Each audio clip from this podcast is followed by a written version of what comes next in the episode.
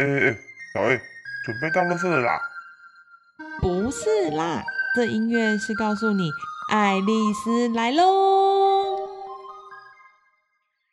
各位爱丽丝的听众，大家好，我是神经内科林冠宏医师。疫情期间，我要提醒大家，勤洗手、戴口罩，避免不必要的外出，维持规律生活，让我们齐心抗疫。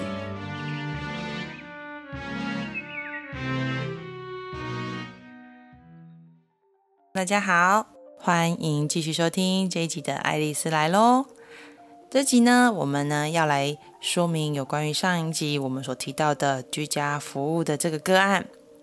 透过这次的服务呢，我整理出几个失智家庭经常出现的问题来跟大家做分享。第一点呢，也就是通常失智家庭都不知道自己的资源在哪里。这个个案的家人其实很棒，知道要寻找失智协会协助。其实这个长辈呢，已经是在原先就医的这个医院，他的失智中心里面有收案了。所以如果这个时候他先联系失智中心呢，其实他会一直得到协助的。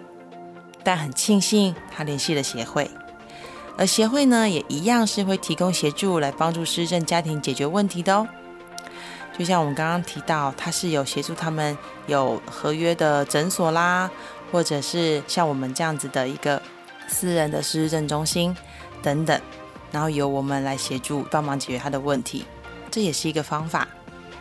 第二点呢，家属不晓得自己的社会资源在哪里，比如说长辈确诊了四年，却一直没有申请身心障碍，即使他不是用失智症去申请，他本身是一个忧郁症的患者，他也是有符合身心障碍的资格哦，但。他们却没有去申请，这过程不知道是为什么。不过呢，因为他没有这样子的一个身份，所以呢，当他生病时没有社会资源的介入，以至于后来长辈无法出门的时候，也没办法衔接长照的服务。最主要啊，是照顾者真的很辛苦，也呢有可能是家属了解患者，他可能很在乎他这个资格。像我们有碰过的个案，是他完全不能接受自己可能是身心障碍。但是，身为一个个管师，我们还是会劝家属呢，要先取得这个身心障碍的条件，因为呢，在申请长照资源的时候，这个是需要的，也是一个比较快的方法，可以申请长照资源哦。现在的长照二点零啊，其实有六十五岁以上长者的失能情况呢，也是可以申请的。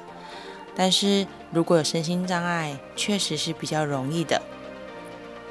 第三点，家属自己担心呢，也会很害怕哦。就好像我在上一集专家来说这个节目里面有提到，很多的时候呢，专业人员提供了个建议给家属，但是呢，家属却有很多的但是啊、但是啊等等的。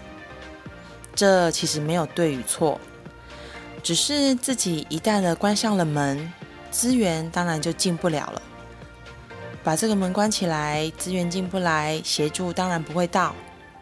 很谢谢这个爷爷呢，愿意听我的建议，尝试做了一次。只要愿意了，就知道这个东西不难，也知道原来还有其他的方法可以尝试。所以现在已经有失政中心来介入照顾这个家庭啦。好好的抓住这个浮木，而失智症的照顾团队是真的很重要的，它可以帮助你至少九十趴以上的照顾问题，而剩下的十趴，我觉得是与家庭的关系有关，它还是很重要的。如果家庭关系不够紧密，又或者不够了解失智症长辈的家属，即使我们提供再多的意见以及服务，都是送不到手的。最后啊，是我的心得分享。这一次的服务啊，是一个非常开心，有一个很特别的经验。我可以去协助自己本身个案以外的失政家庭，也因为这样的服务，让爱丽丝致力于在推动行动各管师的方案更加有信心。因为访视让我明白，台湾因为高龄化的关系，很多老老照顾的情况。所以他们不知道资源在哪，不晓得谁能够帮到自己。也因为过去的地位或者是经验，所以他们选择默默的承受。这样的故事以前只能待在医院等待着，但是在今年，我们决定走出医院，要以行动的方式，实际到家中去帮忙。这样的协助是最直接的。最好的状况，就像我这一次的服务，我们是直接衔接了医疗院所的施政中心，以专业对专业的方式来直接沟通最好的治疗模式。医院负责追踪检查，而我们负责执行跟规划他的日常生活等等。这样的医院端就不会等到没有进步的病人，而家属也不会因为家中有失智症患者而感觉到绝望。因为这中间有衔接医院、社区、家庭以及长照资源的桥梁，这就是一个失智症一条龙式的服务。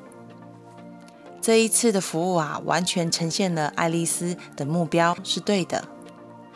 爷爷已经顺利的申请到长照的资源，有了喘息的服务，这是一个很丰富、很棒的经验。你们身边有需要协助的家庭吗？请到单集节目说明栏填写需求单，让爱丽丝行动个案管理师为失智症家庭服务哦。感谢你的收听，爱丽丝来喽，我们下次见，拜拜。